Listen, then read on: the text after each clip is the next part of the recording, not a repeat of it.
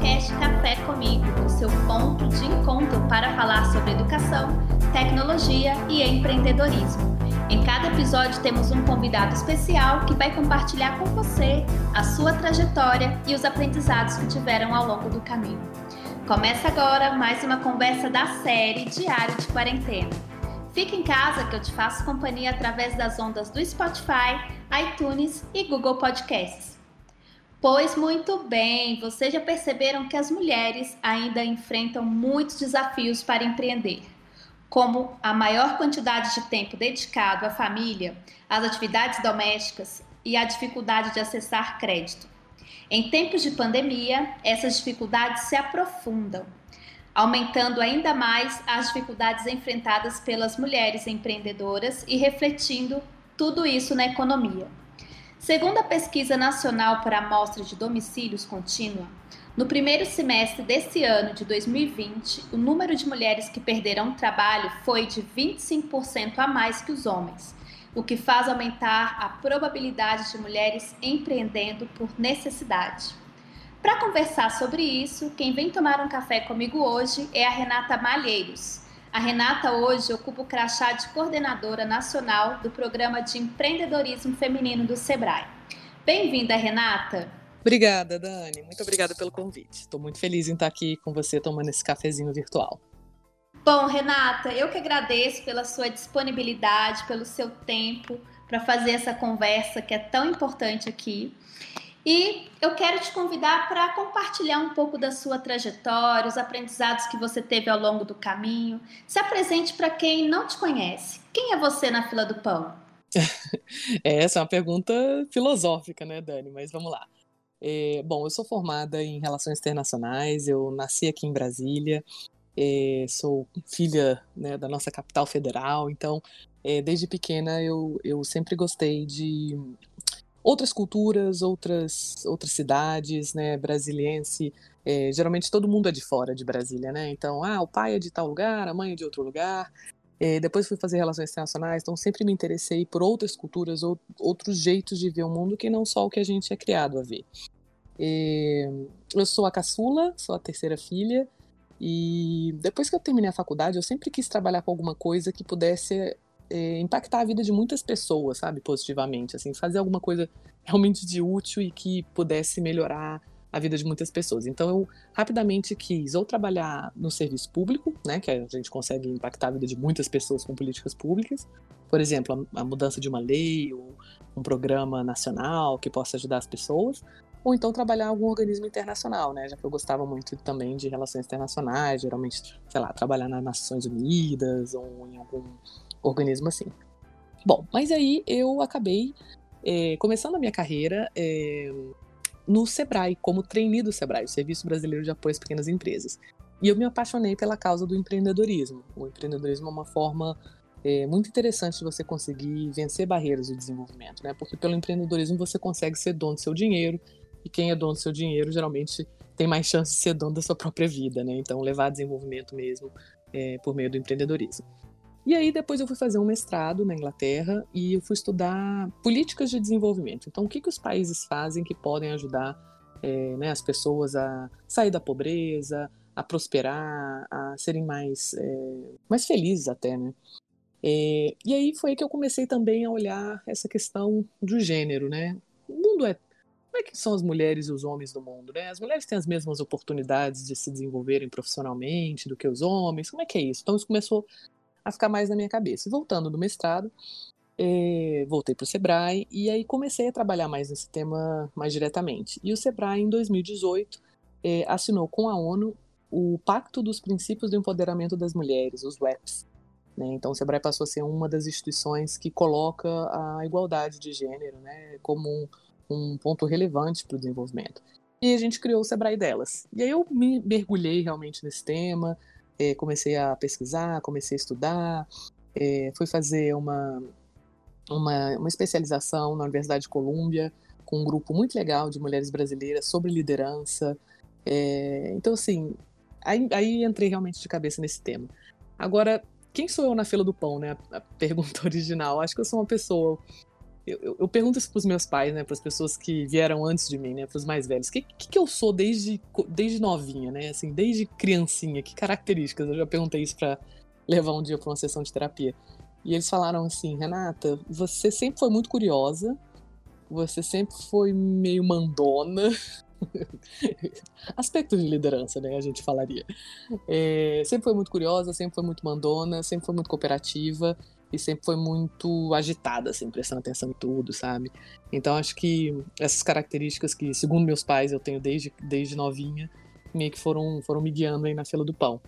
É, já, já trabalhei com vários temas interessantes, como internacionalização de pequenas empresas, é, com comércio eletrônico, enfim, tudo que está à volta do empreendedorismo, do desenvolvimento, sempre com um olhar internacional, me interessa bastante.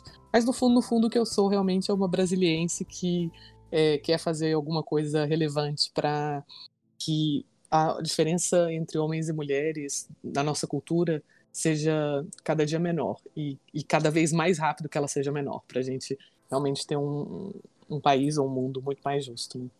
É isso que eu sou. Legal, Renata. Fiquei pensando aqui, né? Você perguntou para os seus pais o que você era desde muito novinha com certeza minha mãe, meu pai vai escutar esse episódio e já fica a pergunta para eles aí, fiquei curiosa que como que eu era, que característica que eu tenho aí desde muito nova. Bom, quero, fiquei curiosa aqui. É, a Renata de hoje, essa mulher que, que empodera né, outras mulheres, o que, que você diria se você se encontrasse com a Renata mais jovem, a Renata de ontem? O que, que você diria para si mesma? Ai, boa pergunta. Eu acho que eu, eu diria para eu estudar antropologia e cultura. Porque eu acho que assim, as coisas que me incomodam, que me deixam desconfortáveis com relação a esse tema que a gente está falando, né? Empreendedorismo, mulheres, é, como as mulheres é, são colocadas na sociedade, como os homens são colocados, essas diferenças que são culturais. Eu sempre me incomodei com essas coisas, mas eu não tinha muita noção do porquê, sabe? Quando você não estuda. Então, assim, quando fazia uma piadinha machista ou alguma coisa assim, eu sempre ficava desconfortável e falava assim, gente, mas que coisa estranha, isso não devia ser assim. Mas eu meio que não achava errado, eu não sabia por que estava sendo aquilo, sabe? Então, depois que eu comecei a estudar, que eu comecei a entender de onde que vem a nossa cultura, os aspectos é, né, da nossa história, é, como as criações são passadas de pai para mãe, mãe para filho, né? Essas coisas não são por mal, mas a gente acaba muitas vezes reproduzindo uma coisa preconceituosa, uma ideia machista. Eu, eu diria, Renata, Renata do passado, estude logo para você ver que as coisas que te incomodavam lá atrás e você não entendia muito bem, na verdade, quando você estudar, você vai ver e você vai ter os olhos muito mais abertos. Porque o meu coração já sentia. Mas eu não entendia. Muito legal. Eu costumo dizer que quando tem coisas que quando a gente vê, não dá para desver. Não sei nem se tem essa palavra Sim. no dicionário, mas é como se tivesse tirado uma venda, né, dos seus olhos, assim. E por isso que a gente precisa falar né, de, de tantas coisas como que a gente vai falar aqui agora. Bom, para começo de conversa, é, muita gente diz que empreender é difícil para todo mundo. Então, o que, que faz o ato de, de, empreender ser diferente entre, entre homens e mulheres? Essa é a pergunta-chave, essa é a pergunta que a gente tem que se perguntar mesmo, né? Afinal, e, e é uma pergunta que me, me, me perguntam sempre, eu adoro, porque como coordenadora dos projetos de, do Sebrae delas, né, para mulheres empreendedoras, volta e fala, mas Renata, mas empreender não é difícil para todo mundo, poxa, para que isso, projetos para mulheres? Isso aí é preconceito ao contrário, né? Isso aí, poxa, os homens também têm dificuldades, é verdade, os homens também têm dificuldade para empreender. E aí a gente começou a olhar as pesquisas, né? Começamos a fazer um conjunto de pesquisas e chegamos à seguinte conclusão: sim, empreender é difícil para todo mundo, mas empreender para as mulheres é mais difícil. E os motivos são culturais. Os motivos são a nossa própria cultura, o jeito que a gente cria as pessoas e que a gente se comporta no mundo. Em alguns países existem barreiras que são realmente legais. Por exemplo, em alguns países, sobretudo do Oriente Médio, é, uma mulher não pode tirar um documento de viagem, como por exemplo um passaporte, sem autorização do marido. Né? É uma barreira legal. Até, acho que dois anos atrás, é, na Arábia Saudita, uma mulher não poderia dirigir, né? Seria um crime, contra a lei. Então imagina, se você é dona de uma empresa e você precisa pegar um produto e dirigir para determinado lugar, você seria criminosa. Então assim, em alguns países a, a barreira realmente é legal. No Brasil, essa barreira legal ela acabou em 1962, o Estatuto da Mulher Casada. É, é, é chocante, né? Mas até 1962, se a mulher quisesse trabalhar fora de casa e o marido achasse que aquela profissão que ela escolheu para trabalhar fora de casa não era adequada, né, né, ele não concordasse, ele era legalmente amparado para impedir que a mulher trabalhasse fora de casa. Então, até 1900, gente, 1962 foi ontem, né? Então, até 1962 é, existia um dispositivo legal que impedia as mulheres, ou poderia impedir as mulheres de, de, de desenvolver o seu trabalho como elas bem entendessem. Mas hoje em dia não é mais assim. Hoje em dia as questões são culturais são tão difíceis ou até mais às vezes, né? Por que isso? É, por causa das tais crenças limitantes. Sabe aquelas coisas que a sociedade coloca na nossa cabeça quando a gente é criança, ali entre 0 e 7 anos, na primeira infância, sabe? Tipo assim, ah, isso não é para menina, mas menina não é boa em matemática, menina é boa em clássicos e humanas.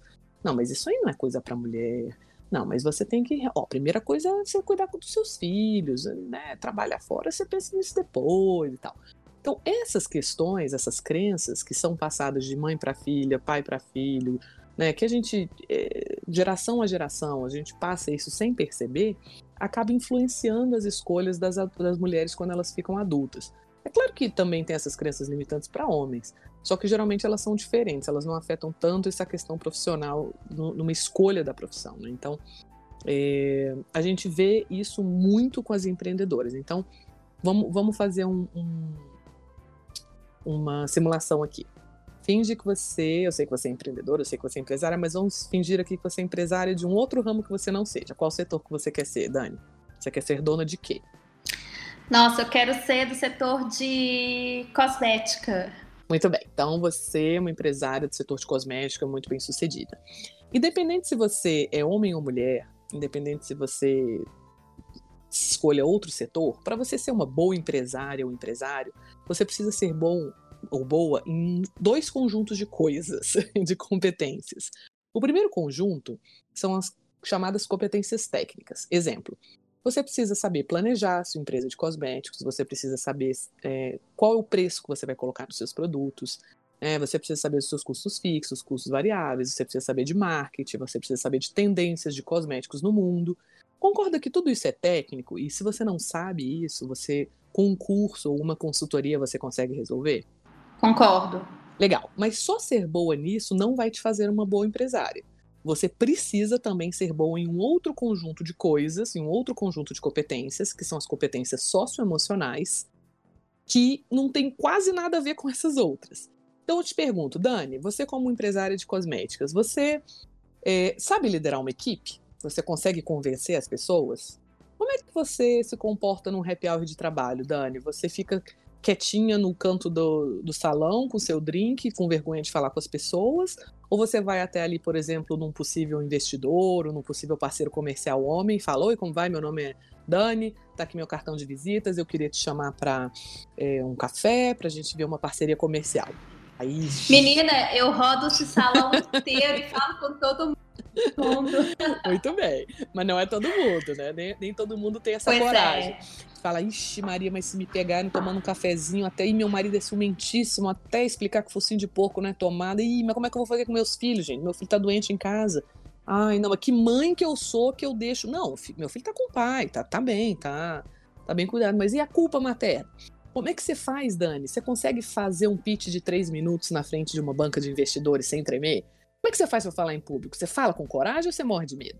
Então, todos esses aspectos, liderança, capacidade de se comunicar em público, capacidade de fazer rede de relacionamentos, autoconfiança, é, persuasão, tudo isso é socioemocional. São competências tão ou mais importantes que as técnicas. E aí, o que, que a gente aprendeu aqui nesse, nesse, nesses dois anos de projeto Sebrae delas? Que a cultura, as crenças limitantes, elas atuam nessas competências nas competências socioemocionais, porque a cultura afeta homens e mulheres de forma diferente. E a cultura, desde lá da nossa infância, tende a falar para as meninas: não, mas menina não pode ficar falando logo o que pensa, não. Você está arrumando confusão, o que, que é isso? Não, para, não, fica quietinho, ó, senta ali, fica, fica bonitinha. E no mundo empreendedor, você precisa tomar a dianteira, você precisa se colocar na vida, você precisa aparecer, você precisa falar em público, você precisa liderar. Essas são características que você precisa. E, e infelizmente, a nossa cultura acaba não ajudando muito é, nessas características quando são mulheres. Então, é, a diferença é essa. A diferença são crenças limitantes que atrapalham as competências socioemocionais. Mas a boa notícia é que isso dá para mudar. Como é cultural, não é biológico, a gente foi ensinado a ser assim. E se a gente foi ensinado a ser assim, a gente pode ser ensinado a ser de outra forma. E aí, se cursos e consultorias são as melhores formas para trabalhar as competências técnicas, a melhor forma de trabalhar a competência socioemocional é a mentoria. Legal, fiquei pensando aqui, né? Acho que todas as mulheres que estão nos escutando já tiveram essa vivência, né? De desde a infância, de ao contrário de serem incentivadas é, a ser mais ativas, né? Do que no que elas querem, é, é uma posição muito mais reativa, né? De ficar mais na sua, mais quieta e por aí vai, né, em diversos contextos. E realmente empreender existe o comportamento completamente o contrário. É, e eu vejo, eu falo muito de networking, eu vejo que as mulheres elas não são ensinadas, por exemplo, a fazer network, os ambientes são muito masculinos, né? Tem sempre a questão do tempo, né? Elas estão a gente está muito dividida entre os afazeres da casa, domésticos, de cuidar das outras pessoas, ao invés de ter um tempo para cuidar da gente, dos nossos relacionamentos, né? E falando dessas mentorias, como que vocês atuam né, nessa questão da, das mentorias? Como que funciona na prática? É, aposto que pode ter gente que não tá, que está nos escutando e nunca participou de uma sessão de mentoria. Como que é essa dinâmica? Funciona na prática? Bom, o Sebrae ele tem é, buscado se desenvolver mais nas mentorias, né? O Sebrae tradicionalmente é muito mais voltado para cursos, para consultoria. Mas a gente tem uma, uma rede de parceiros muito importante que trabalha conosco. E a principal delas é a rede Mulher Empreendedora. Então fica também aqui a dica de conhecer e se vincular à rede Mulher Empreendedora. Outra rede muito importante é o Grupo Mulheres do Brasil também, e várias outras. Mas basicamente, uma sessão tradicional de mentoria é o seguinte: você tem uma, geralmente uma empreendedora também, mas pode não ser. Então, digamos, você, Dani, você é uma empreendedora muito bem sucedida do ramo de cosméticos, certo?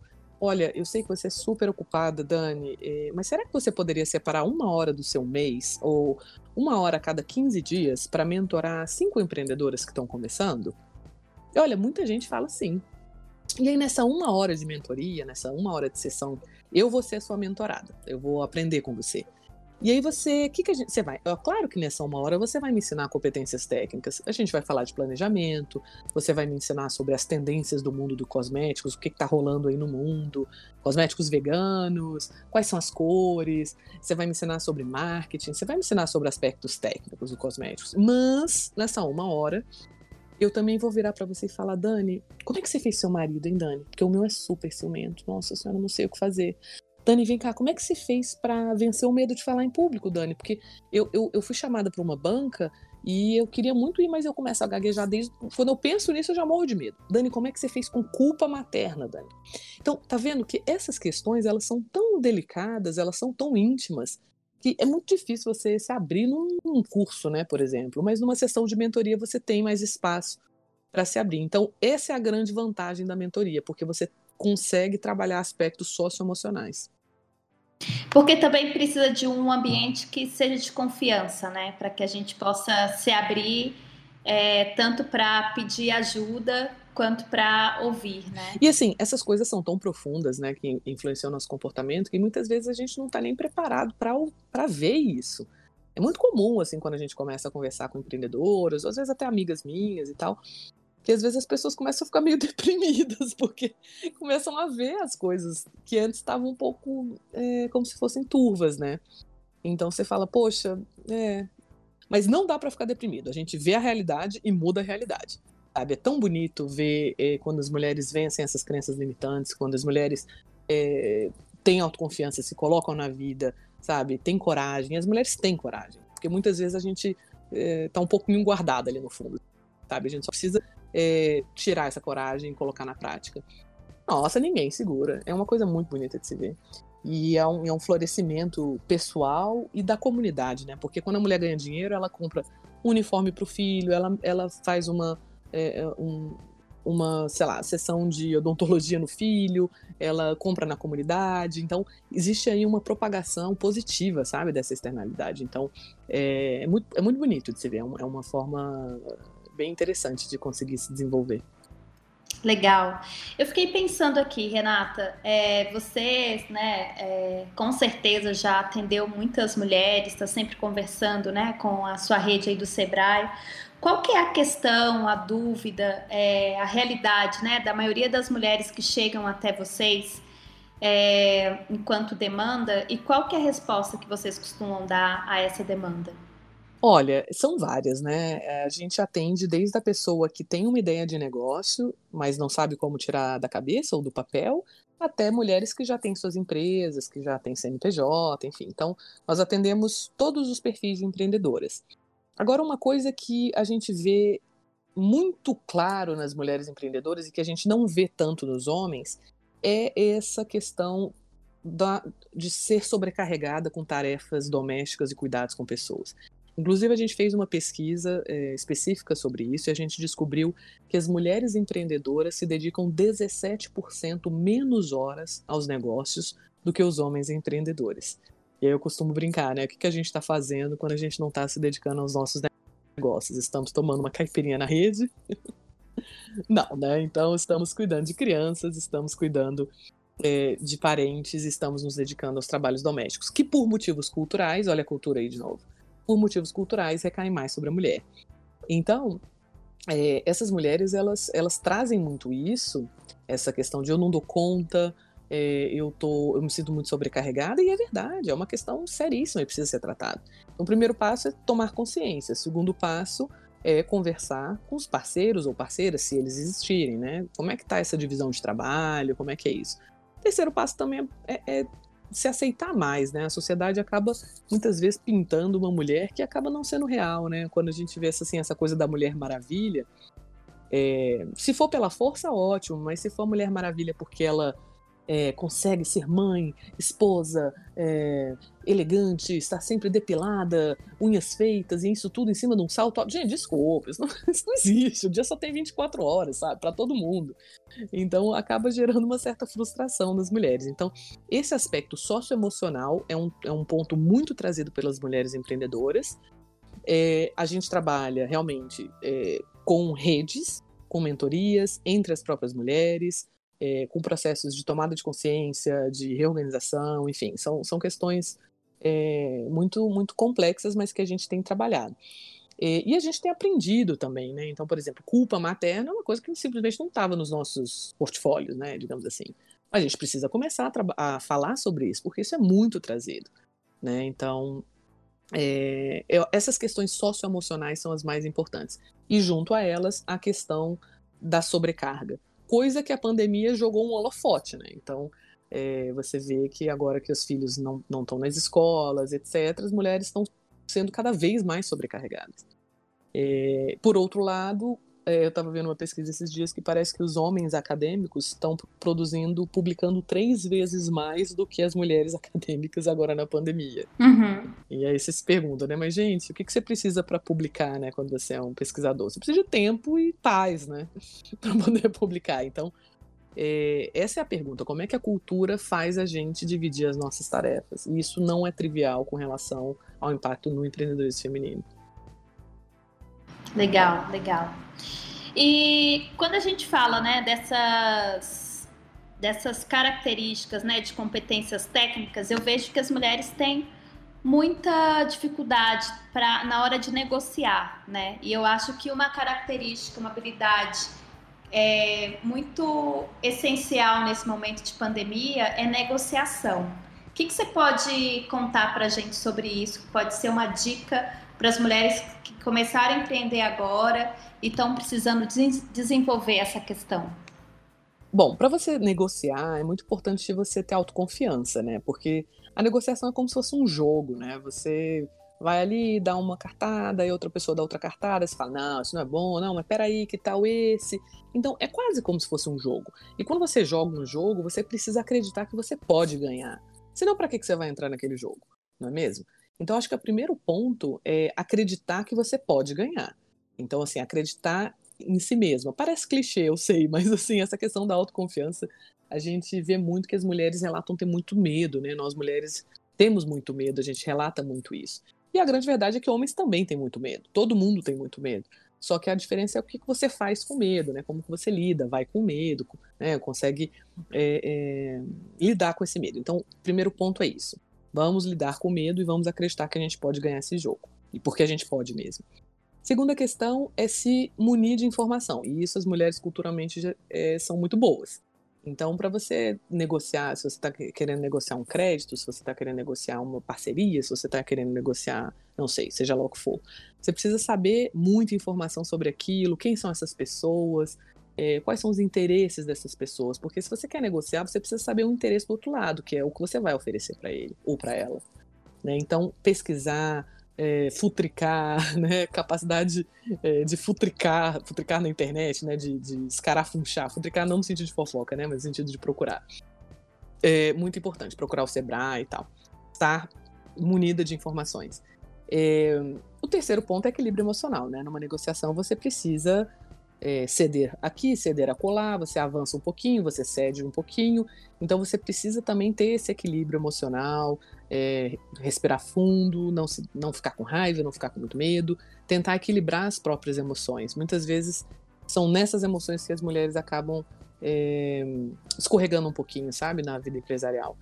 E não são culpa não, não é culpa nossa, é culpa da cultura, né? Se é que tem alguma culpa, mas é, que acabou criando a gente assim.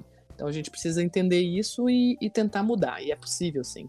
Então acho que autoconfiança, se buscar informação sobre aquilo que você está tentando negociar e equilíbrio emocional são chaves. E assim, buscar ajuda, né? É, a gente pode buscar muita ajuda, pode procurar. Por isso que mentoria, inclusive, sugiro assim, poxa, às vezes você conhece uma pessoa que, sei lá, fala muito bem em público e você tem vergonha de falar em público. Vai lá nela e tenta falar, fulano, fulano, me dá, um, me dá umas dicas, vamos tomar um café comigo? Eu sei que, poxa, eu vejo que você fala tão bem, como é que você faz? O que, você, o que, que você fez? Você já nasceu assim? Que dica que você me dá? Então, isso de, sabe, ser um pouco, entre aspas, cara de pau, pedir ajuda, é, olha, as pessoas são surpreendentes, assim. Muitas, muitas falam sim. É, eu costumo dizer que a gente precisa, precisa ter uma dose de coragem para pedir ajuda, né? Para mim é o ato mais corajoso que se há, né?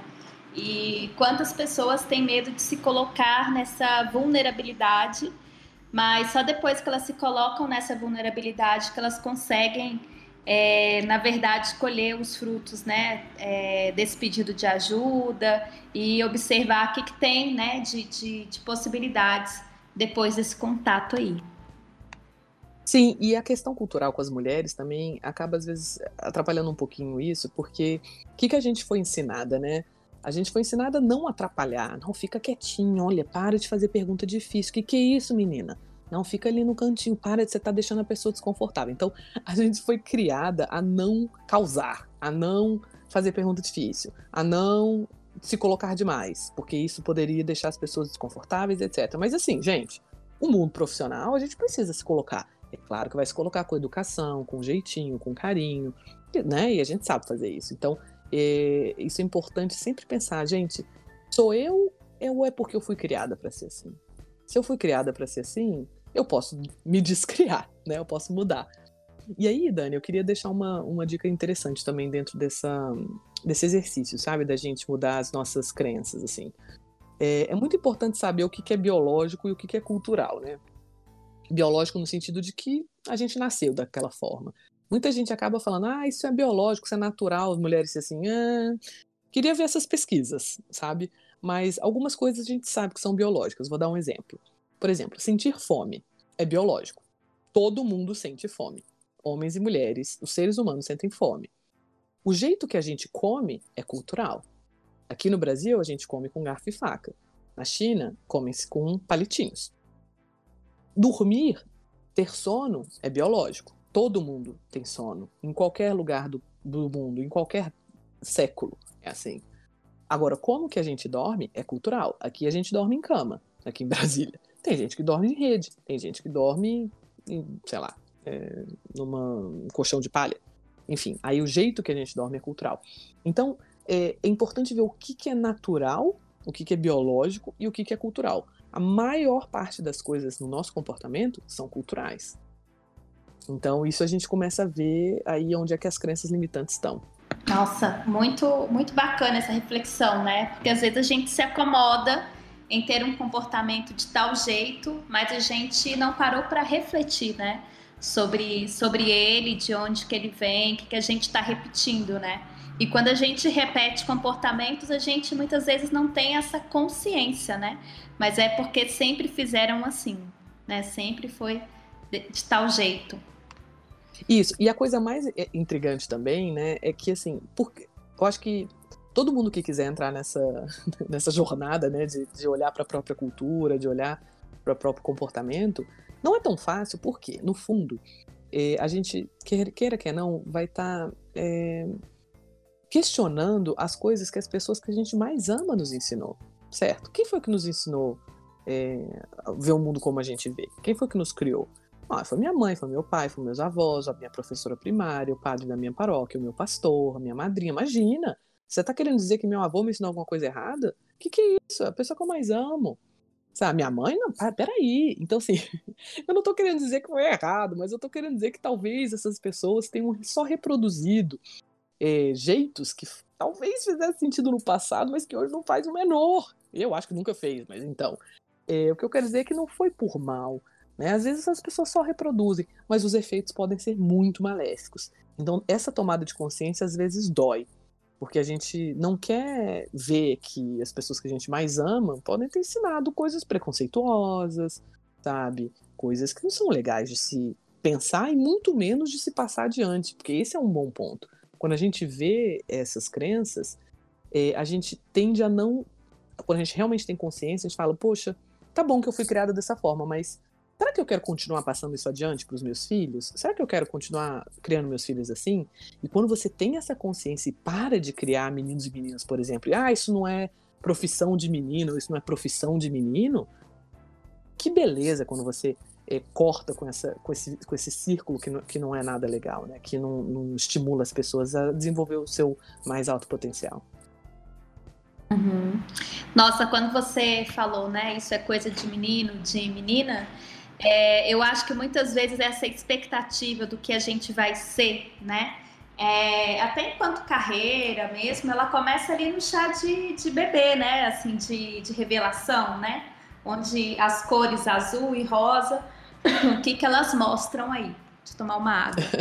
Sim, uma, um, um, exercício bem legal também que é bom fazer é, bom, quando passar a pandemia, né? É quando a gente entra numa loja de brinquedos. Repara, como que geralmente a gente faz? Você entra numa loja de brinquedos, aí vai vir uma pessoa te atender, essa pessoa vai perguntar: se você tá querendo um presente? Fala, uhum, é para menino ou menina?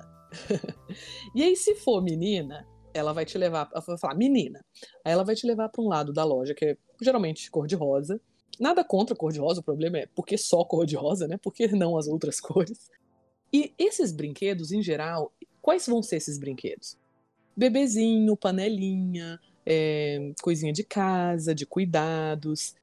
Também nada contra, mas o que, que você está estimulando nas meninas? A gente está estimulando os cuidados com pessoas, com a casa, o que é muito bom. Acho que todo mundo precisa saber cozinhar, todo mundo precisa saber trocar uma fralda, se um dia vai virar uma mãe ou se vai virar um pai. Todo, todo mundo precisa saber cuidar das pessoas da própria casa. Isso é, isso é ótimo, é super importante. O problema é só ensinar isso para as meninas, tem que ensinar isso para todo mundo.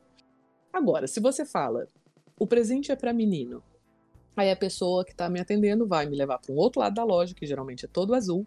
E que tipo de brinquedo tem nesse lado da loja?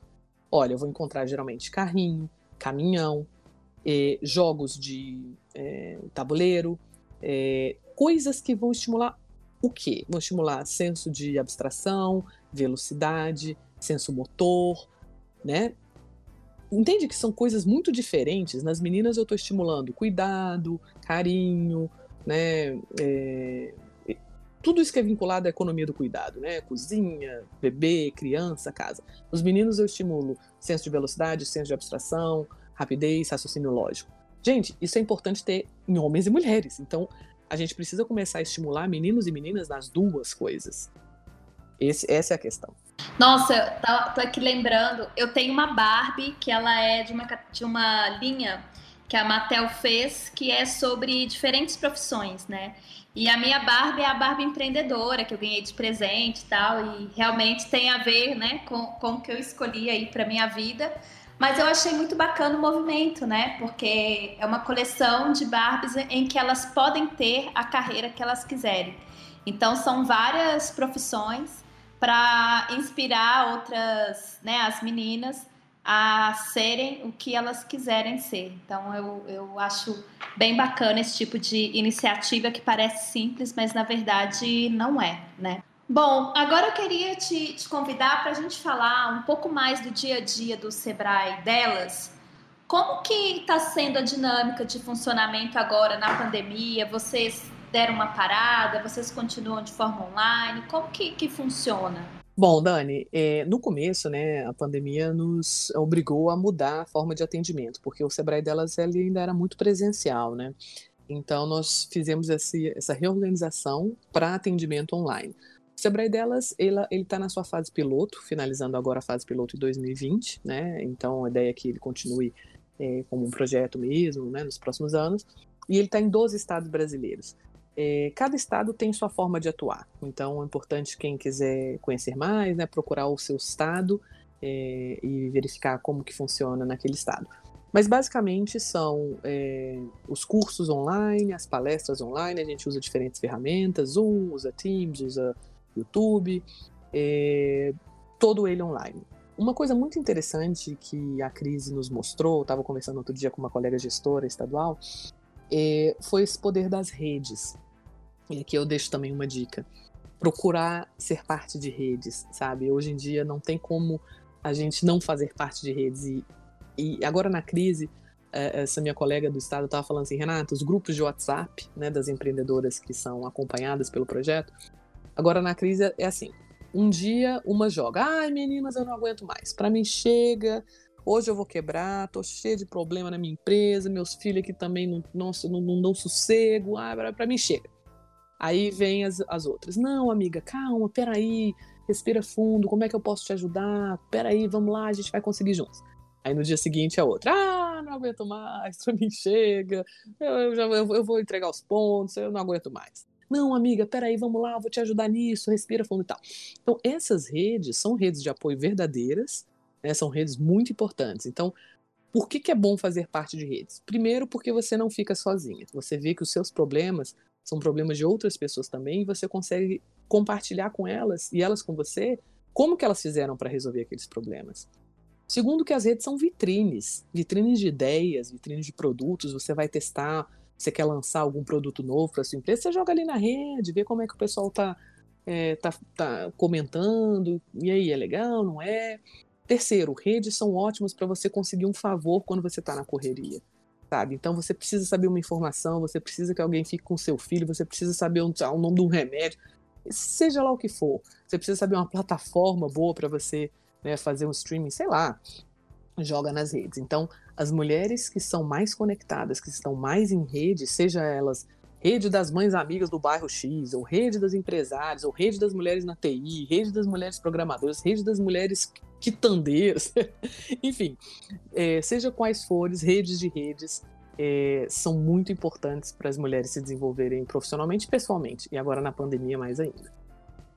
Mas o que eu queria dizer especificamente do Sebrae delas é convidar a todos a entrar na página específica de mulheres empreendedoras do portal do Sebrae, que é www.empreendedorassebrae.com.br. Nessa página nós temos conteúdos online, gratuitos e várias informações para as mulheres que já têm uma empresa ou que querem abrir uma. Ótimo, empreendedorasebrae.com.br. Anotei aqui.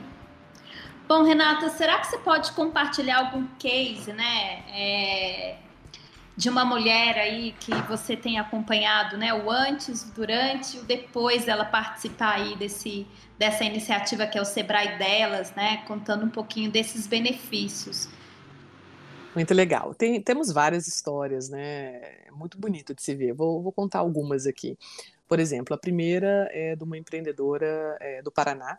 Ela, ela trabalha, trabalha ainda, né? É, com aviamentos, uma loja de é, que vende aviamentos, tecidos, né, enfim, é, linhas, agulhas.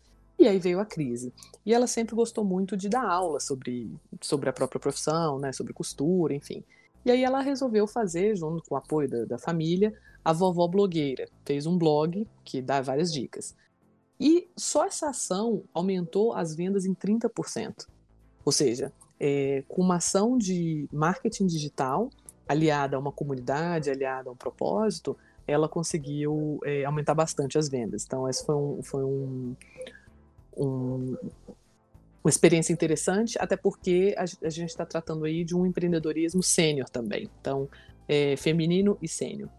Uma outra experiência bem interessante foi no Rio de Janeiro, é, uma cliente nossa que antes era empregada doméstica, aconteceu a crise do Covid, e ela, parece que a patroa pediu para ela voltar no meio da crise, enfim, ela falou que não concordava e tal, pediu as contas e abriu a sua própria loja, a sua própria empresa de doces, né? Ela é doceira, enfim. É, então também conseguiu aí se capacitar e, e, e abrir a sua própria, o seu próprio negócio. É, um, um, outro exemplo que eu gosto muito também é da Regiane, ela é designer de roupas é, com pegada africana, que trabalha toda a ancestralidade, turbantes, ela é do Amapá. É, tem também, é, sabe, é, feito um, trabalho belíssimo, tanto nas redes sociais, quanto também de empoderamento de outras mulheres. Apesar dela ser do ramo de moda, né, de estilista, ela trabalha também ensinando as mulheres a fazer os turbantes, a vestir os turbantes, trabalhar essa ancestralidade que ela coloca nas peças dela. São várias histórias, são, são mais de duas mil mulheres atendidas de maneira continuada. Agora, eu acho que o ponto que eu vejo em quase todas elas, é, né, nos relatos, nas, uh, nas, nas entrevistas que a gente faz, é como que quando a gente começa a buscar essa capacitação do Sebrae, você começa a pensar nas coisas que antes eram no automático e às vezes não ajudavam a sua vida, e agora você já toma consciência e você passa a ser mais dona da sua própria vida, sabe? Mais dona das suas ações. E aí o seu negócio prospera. Eu fiquei aqui pensando, essa, essa atividade né, do, do Sebrae delas é como se fosse um programa de aceleração que eu tenho uma data para me inscrever, ele começa e termina, né, tem um período fixo, ou a qualquer momento eu posso me inscrever é, e participar. Como, como que é essa dinâmica de atendimento? Certo, depende, é, como eu falei, né? A gente está numa, numa fase piloto, né? Testando é, a forma de atuar com as mulheres empreendedoras e ela termina agora em 2020. Começou em 19, termina em 20. Foram dois anos de piloto. Então, cada estado tem sua própria dinâmica. Mas, de uma maneira geral, a gente atende de duas formas. A gente atende um grupo específico, e aí esse grupo foi teve um, um edital que chamou as empreendedoras, né, um chamamento público, essas empreendedoras se inscreveram e a gente começou a trabalhar esses empreendedores.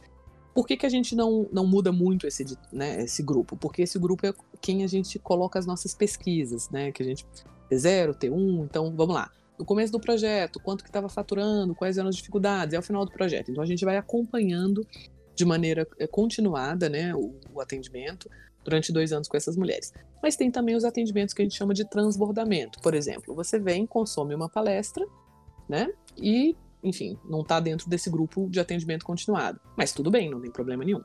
Então, mesmo quem não está no grupo de atendimento continuado, que são mais ou menos duas mil mulheres no Brasil inteiro, pode se beneficiar do Sebrae delas, com as nossas palestras, com os nossos cursos online, enfim, é, com consultorias é, mais pontuais. E aí, de novo, a forma é procurando o seu Sebrae estadual, seja pelo sebrae.com.br, é, seja pelo 0800 do Sebrae também, é, e perguntando, olha, eu sou mulher empreendedora, eu gostaria de, é, de saber quais são os qual é o portfólio, qual, qual é a, né, a, os cursos a, e as possibilidades é, para nós, mulheres empreendedoras. Mas no site também já tem bastante coisa que pode ajudar.